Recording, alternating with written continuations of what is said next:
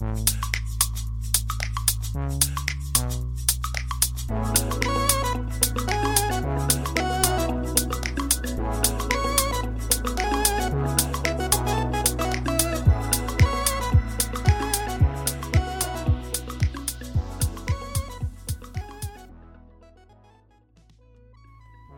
迎收听日本排球推广部，我是来自 Park 新手村的多喝水。今天是礼拜五，不知道大家这礼拜过得怎么样？说来回顾一下这最近的比赛，就是这个日本男排在日本进行比赛，这个日本在地的比赛，整个氛围就跟不管是美国啊，还是这个东南亚的时候。真的是非常的不一样，像是发球的时候的瞬间的那个安静感，在有些明星选手要进行发球的时候的一些惊呼声，就是特别的明显。这个反差非常的大，因为在这个没有发球的时候，可能在嗯一一阵子的欢呼之后进入发球，进入这个短短的几十秒的这个瞬间，都是非常的安静。直到这个球落地的一个瞬间，然后就大家就欢呼，这样子安静跟有声音的落差这样非常大，安静到只听得到场上球员的声音，真的是跟之前的地方是蛮不一样的。我觉得这可能也是跟日本人有非常大的关系，这样子。除了这个地方让我非常惊讶之外，还有相信大家都知道。这个日本男排的女粉丝真的是多到不行，整个场内啊，可以说是 take 到一个位置的时候，都可以看到说，哎，其实只看得到一两个男生这样子，大部分都是女粉丝，然后举着牌子，然后还看到很夸张，就是有人真的是拿望远镜，然后在那边看，我看到的时候我真的是笑出来，没想到戴望远镜看比赛是真的。中间的时候还有，我记得在这个，因为我最近的是这个，嗯，呃，澳洲站，他们对上澳澳大利亚，在这个第二局接上第三局的中间的时候，大家还举起这个手机的这个手电筒，环绕整个体育场，看起来真的是很像在开演唱会。那我觉得哇，真的是明星哎，把这个球场。当做这种表演舞台，然后我看到这个就是日本代表队比赛，这个人真是塞得满满满。然后也有看到有些这个支持排球的日本人，又在他们 Twitter 说，希望这个国内的比赛啊，关注度也可以像这样一样。好，让我们聊完就是最近看的比赛之后，我们其实是要来回顾这个上周的比赛。其实上周的比赛，这个说来真是有点噩梦啊。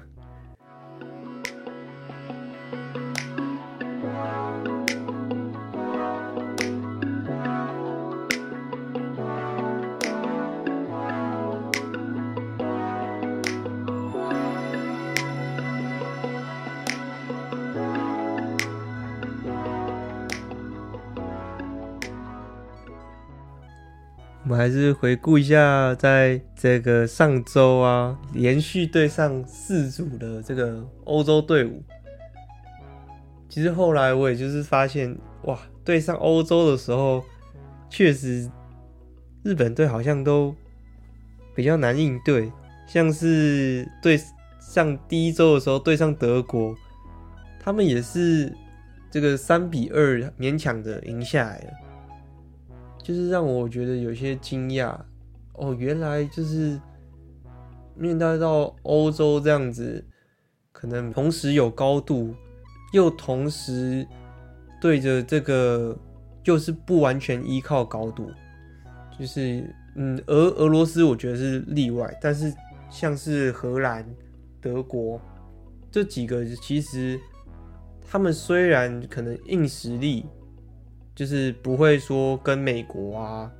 跟巴西啊，这个其实他们都是有点风格上有些差异。欧洲其实它不会完全依到依照高度，它有时候他们在防守的粘着性啊，是算还蛮不错的。就是就算在这个节奏其实不在他们那边的时候，也是比较嗯，怎么讲？会忍耐的那种感觉，就是哦，现在没办法，没办法，没办法。但是你给我抓到一个小辫子，我可能就可以，就是爬，慢慢的爬回来的这种感觉。就是我觉得其实荷兰、比利时跟德国其实蛮像的，就是也是算是偏打，就是忍耐然后聪明类型的。又面对到其实已经到了这个 VNL 第三周了，发现其实蛮多地方有被针对到。不管是发球应对到让日本可能不能接到某些地方啊什么之类的，就可以减少后排攻击的可能性。因为其实我也有发现，就是这一周的后排攻击其实几乎是非常少。不确定是说关 Siki 他的观察，或者是说他觉得不能使用，甚至是说跟除了古贺国嘎之外的人。不能就是比较放肆的去使用这个后排老二的这个的攻击这样子，所以其实就发现哦，一直被锁定在这个左边大炮，一直被拦，一直被拦，一直被拦下来的这个状态。如果我们就先说到，其实，在第三周一开始的时候出现的这个人员的调换，其实是让我很兴奋的，就是哦。难道说能换到这样的就是不同的阵型的话，也能打出一样的效果吗？结果就结果而言，其实是没办法的。不管是因为球员的特性的不一样吗？就是没办法把每个球员都捏在目前的这个阵型当中，所以就没办法发挥。跟以前阵型一样的这个优点，像是不管是石川嘛，石川他其实这这一周每一场都有上场，他有换到这个举队的位置，也有换到这个大炮的位置，但是就会发现说，因为其实我，我看日本的这个联赛，也知道其实石川是不擅长使用后排攻击的，所以就是石川可能不太适用于。这样状态，但是他其实在这一周的表现算是这队伍的大腿，因为他也是扛分数也是非常的多，但是就能很明显发现说，哦，因为他没办法频繁的使用后排攻击，不管原因是什么样。再来就是另外一个很期待，上周有说到的这个公布，公布艾里其实出场的时间其实非常的短，嗯。第一场的荷兰战首发出场之后，他好像就没有再首发上场了，表现的算是我觉得中规中矩吧，就是应该要得分的还是有得分，但是没有突破出这个想象啊，就是可能跟我想象的也是差不多。然后他后面的时候几乎都是作为这个。替补拦网上去做这个换人战术的，再来就是边攻手的第三位最重要的之一的球员是这个井上爱沙 Inoue，他不管是因为就像说被针对状态的下滑，这些都是在这个大赛期间发很有可能会发生的事情。当然，他在后排攻击的效果。就就像他这个这几天有一个就是访问说，面对这个接下来的八强战的一些这个访问，就有说到说哦，因为他他有发现，就是这个不管是欧洲的这个球风啊，还是说他已经被针对了，甚至是说他有提到，就是刚刚所说的后排攻击的成效其实是不彰的，真的是。没办法打后排攻击的话，其实就是非常的难进行现在的现在的日本女排的排球。我个人还是比较就是期待井上的，因为他的后排攻击在第一站跟在在第一周跟第二周其实是发挥的效果，其实虽然没有古贺好，但是还是相当不错的。比起其他的边攻手。既然说到这个，其实还有一位，我觉得他算是有一些抬头吧。就这个第二周之后，他也是扛起了这个第二的其中一个边攻手的，我觉得是可以算是首发的位置，就是这个林琴奈海亚西。海亚西他虽然他有时候会在一些奇怪的地方，或者一些关键地方，就是发生了一些失误，会让人有点小小的担心，但是他在后排攻击的效果。可能是因为他的属性吧，我觉得他是因为也是比较偏速度类型的一个选手，所以就会在这个在后排攻击的速度的速度感上面，觉得哎、有点古贺的那种感觉。当然，他的不稳定还是他这个还是年轻选手会具备的一个要素之一嘛。在防守的话，也是会有一些小小的失误，在一些关键的地方。但是也，我觉得他还是第二个我期待的这个边攻手，因为他还是打老二是非常的流畅跟顺的，是比起其他的除了古贺之外的边攻手之外，所以我心中的还是边攻手三位应该就是古贺跟井上还有林琴奈了，期待他们在这个巴西站的时候的调整。再来就是在古嗯，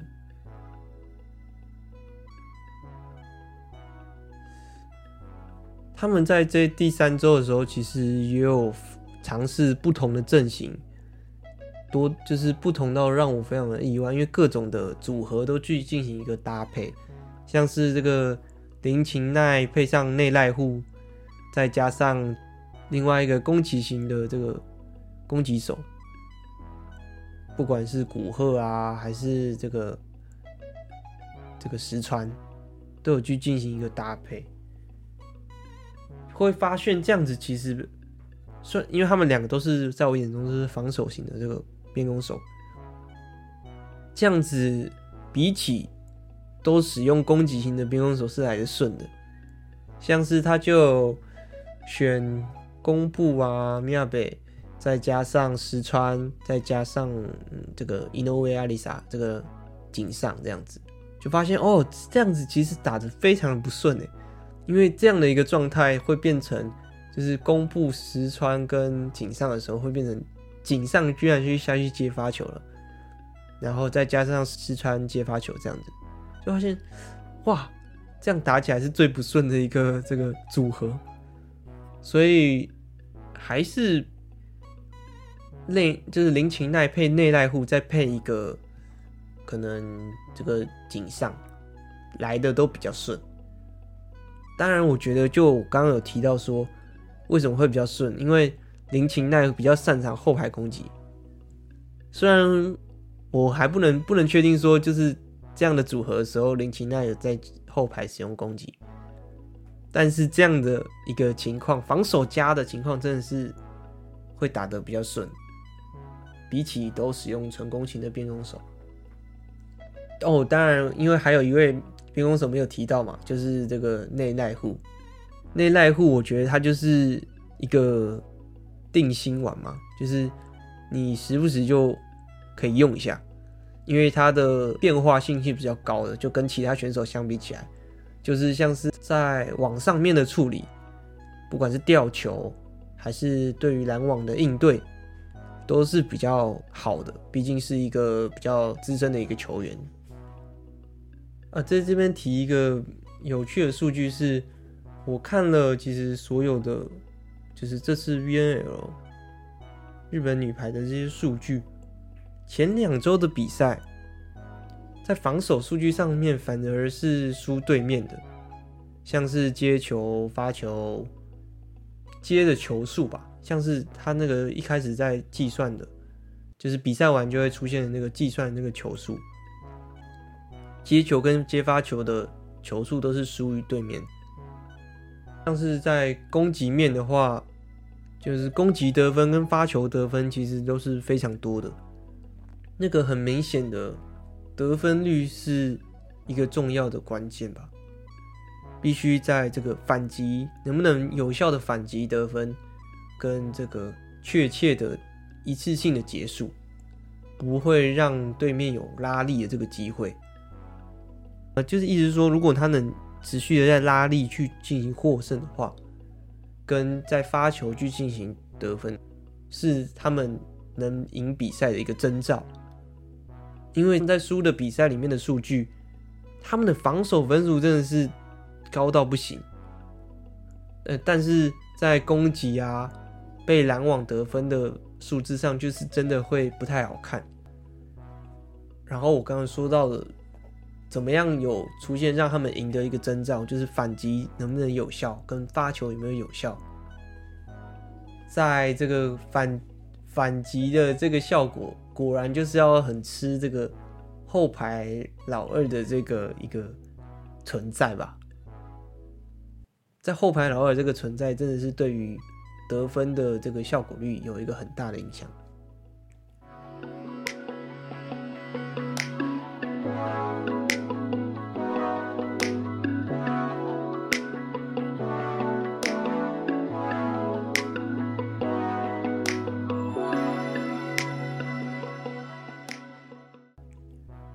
最后一周。只要看比赛的人，应该都能发现，说后排的老二真的是少到让人惊讶。然后左边的攻击变得非常的多，连这个背飞快攻都是只给限定的人，让我非常的意外啊！不知道是 Seki 关他使用背飞快攻的次数少了好多，哦尤其是。他跟他的在俱乐部里面队友小川欧嘎哇同时出场的时候，即使是这样，他使用的次数也是非常的少哎。在我的印象里，感觉他都大部分时间都举给这个这个岛村西马木拉，让我对，但让我在这礼拜对他的在小川的印象真的是非常少。然后，既然说到这个这个快攻的话，就提到这里这礼拜出场的，这礼拜入选的这个蛤蟆妈子冰松，他的出场让我觉得，哦，他是来认识世界的，他是真正来认识世界的人。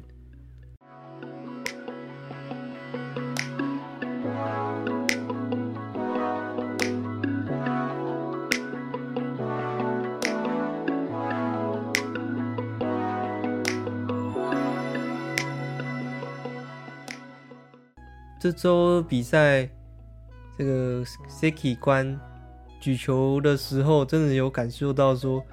哦，他真的有点急了，就感觉感觉到他的急躁，在比利时赛的时候是特别明显，就是说，哎，为什么得不了分的那种感觉？因为在第三周比赛的时候，这个欧洲队的防守其实都非常的黏，让这个。拉力持续进进行，迟迟得不了分，有一点平常应该得的分，但是现在都得不了的那种感觉。但是这个松井替补换上来的时候，其实就真的如我想象的蛮有成效的，就是不管是在二次攻击啊，还是在做这个气氛转换的时候，效果都非常好的。虽然最后比赛还是都没有赢下来。但是是一个很好的一个换人的一个选项，而这个正举对吧，应该可以说算是正式的第一举球员。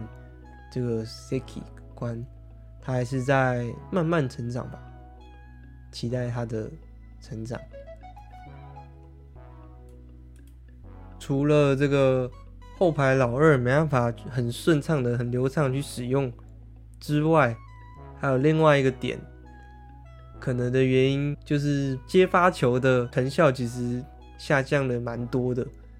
虽然你从这个数据上面其实很难看得出来说变差很多，因为其实看起来是差不多的。但是其实我看了蛮多大很多场比赛，他们的接发的位置哦，因为 VNL 比赛在每一局中间的时候，他可能就会公布一下那个某些队的接发的一些位置的百分比啊之类的。相信大家如果看比赛，应该都会有发现，就有发现说，其实他在中段就是那种，嗯，B 区块怎么说，就是离比较远的，可能超过三米的位置，这百分比变得非常多。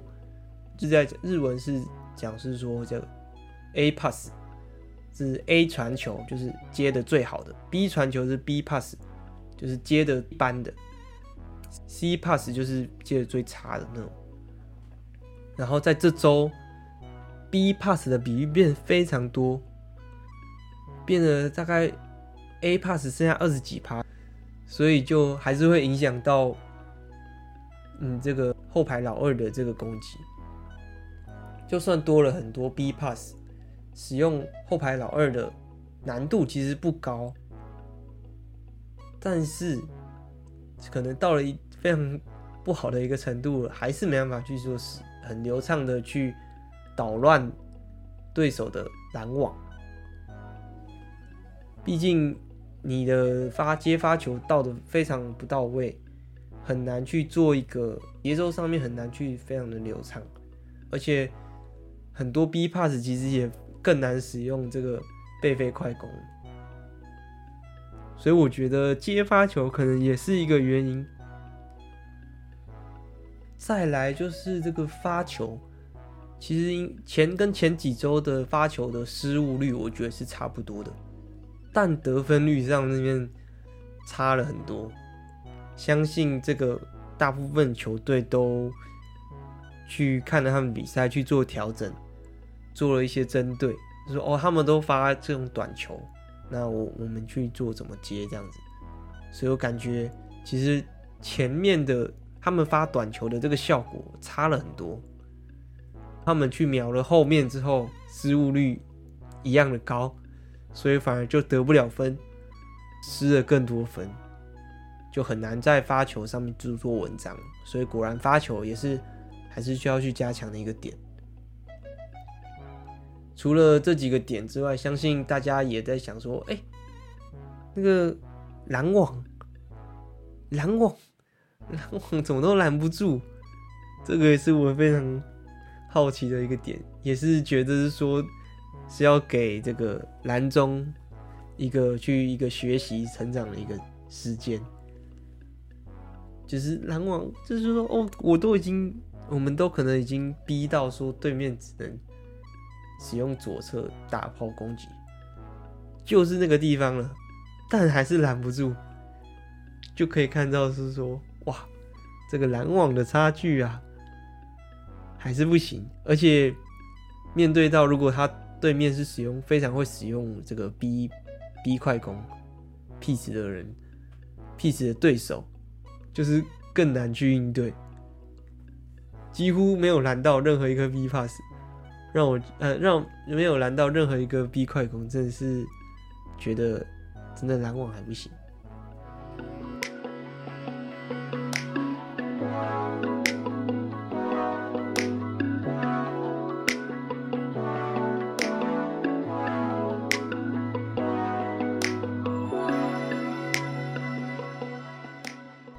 上周的时候，除了这个第三周痛苦的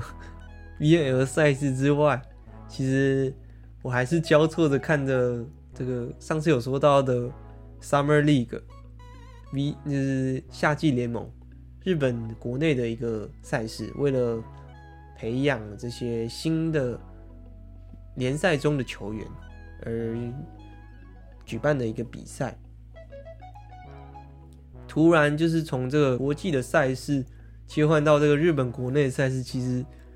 差距其实非常的大，就是不是说球等球打球等级的差距，是说这个球风的差距啊。就是哇，果然日本球风是我蛮喜欢，是我喜欢的一个球风，所以看得非常的舒服。不管是大家这个接球的方式啊，这个配球的方式。就是觉得哇，真的是看得很舒服。就可以稍微透过这个国内的赛事平复一下我在 VNL 上面的痛苦。嗯，我支持的一个球队，这个冈萨海欧，他们在这一次的这个夏季联盟拿下了第二名。透过这个新的这些球员可以拿到第二名，就让我更期待下一季的日本联赛。当然，除了看我自己支持的一些球队之外，有看其他的球团的比赛，也有关呃就有关注到说这一次呃有入选三十三人名单。之中的一些球员，他们其实也有出场在这一次的夏季联盟，就有看到说，哦，其实入选代表的球员的一个等这个层级档次，还是跟这个日本国内的一些球员有一些差距，不管是一些自，不管是在自信上，还是说对于球场上的这个的熟练度，或者说对于这个等级球风的一个了解。就感受到哦，他们在这里面已经是老手了，也是特别容易被这个画面上 take 到的一些球员，就是在呃，像是在这个 JT Marvels 的这个西川尼西卡瓦，这个之前有介绍过的，在 PFU 蓝猫的志摩美古都 Mikoto，跟在久光 Springs 的。那卡卡瓦中川这几个都是发挥上，在这次的比赛其实都蛮不错的。当然，在这个 Summer League 里面，最特别的还是加入这个大学的选拔球员，就是会从大学的各大学里面去做选拔，然后组成的一个球队，去跟这些 V 联盟的队伍去做这个比赛。既然说到这个年轻世代了，刚刚都讲到大学生了，这次 U 二十其实在前前几天的时候也开打了，台湾也有在参加的名单之中，我有在我的 Instagram 就是分享了在前天吗？在前几天日本对上台湾的一个比赛，在这次 U 二十的时候，其实我看了日本队的比赛的时候，其实还是非常的紧张，还是说。啊，这些虽然都是日本国内在这个年龄层一流的选手，还是在这个成长阶段呢、像是接发球，其实就令我蛮担心的，因为我发现说这次其实备受瞩目的、备受瞩目的深深泽双胞胎的姐姐，这个美谷咪。她其实，在本大赛几乎还没有什么亮眼的表现，原因是不太清楚啦。但是我个人觉得，看到这样的一个阵容，我还是觉得很开心的。当然，他们在前几天输给了中国，以三比零，但那场我还没看，我可能之后会去回顾一下。相信在这个 U 二十的话。因为分成 A、B 组嘛，我觉得还是会这个中国跟日本在 B 组，不管是、应该是中国分组第一，然后日本分组第二，去晋级到后面的赛程。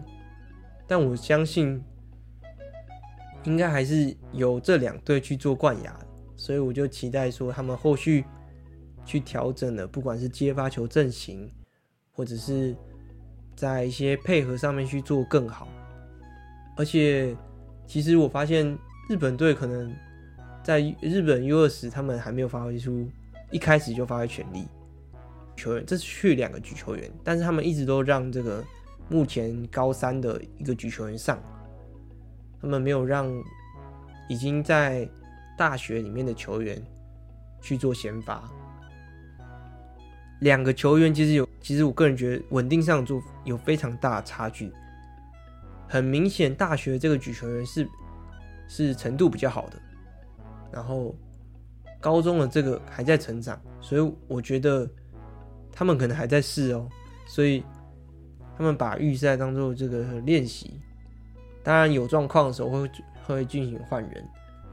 但是他们果然还是值得期待的吧？我觉得，所以我还是会继续关注这个 U 二十的比赛。当然，除了 U 二十之外，就是在下一周的最终的，应该说是八强战，这个巴西对上日本。巴西在这个 Gaby 回归之后，其实我觉得算是一个柱子吧，就跟有点像口嘎一样，它是一个柱子。他们就是用稳定器啊，没有我这个稳定器，他们巴西也是还是一个很年轻的球队，所以我就期待我刚刚所说的日本队的，不管是一队吧，是后排攻击、发球。在快攻上面的使用，边攻手的发挥，巴拉巴拉巴拉巴拉，以上这么多的一个要求，实在是太过了。但是像是真锅教练在这几天的一个访问说到的，他们自从连八胜直接进入这个这个后续的赛程之后，他们就改变目标，是要以这个大赛是要以四强为目标了。所以就是要赢下这个巴西站，就是他们本次大赛的一个目标。而要达到以上目标，从从八强变到四强，其实是非常困难的一件事情。所以我们就期待他们之后的发挥吧。谢谢收听本周的日本排球推广部，我是来自 Park 新手村的多喝水，我们下周见，拜拜。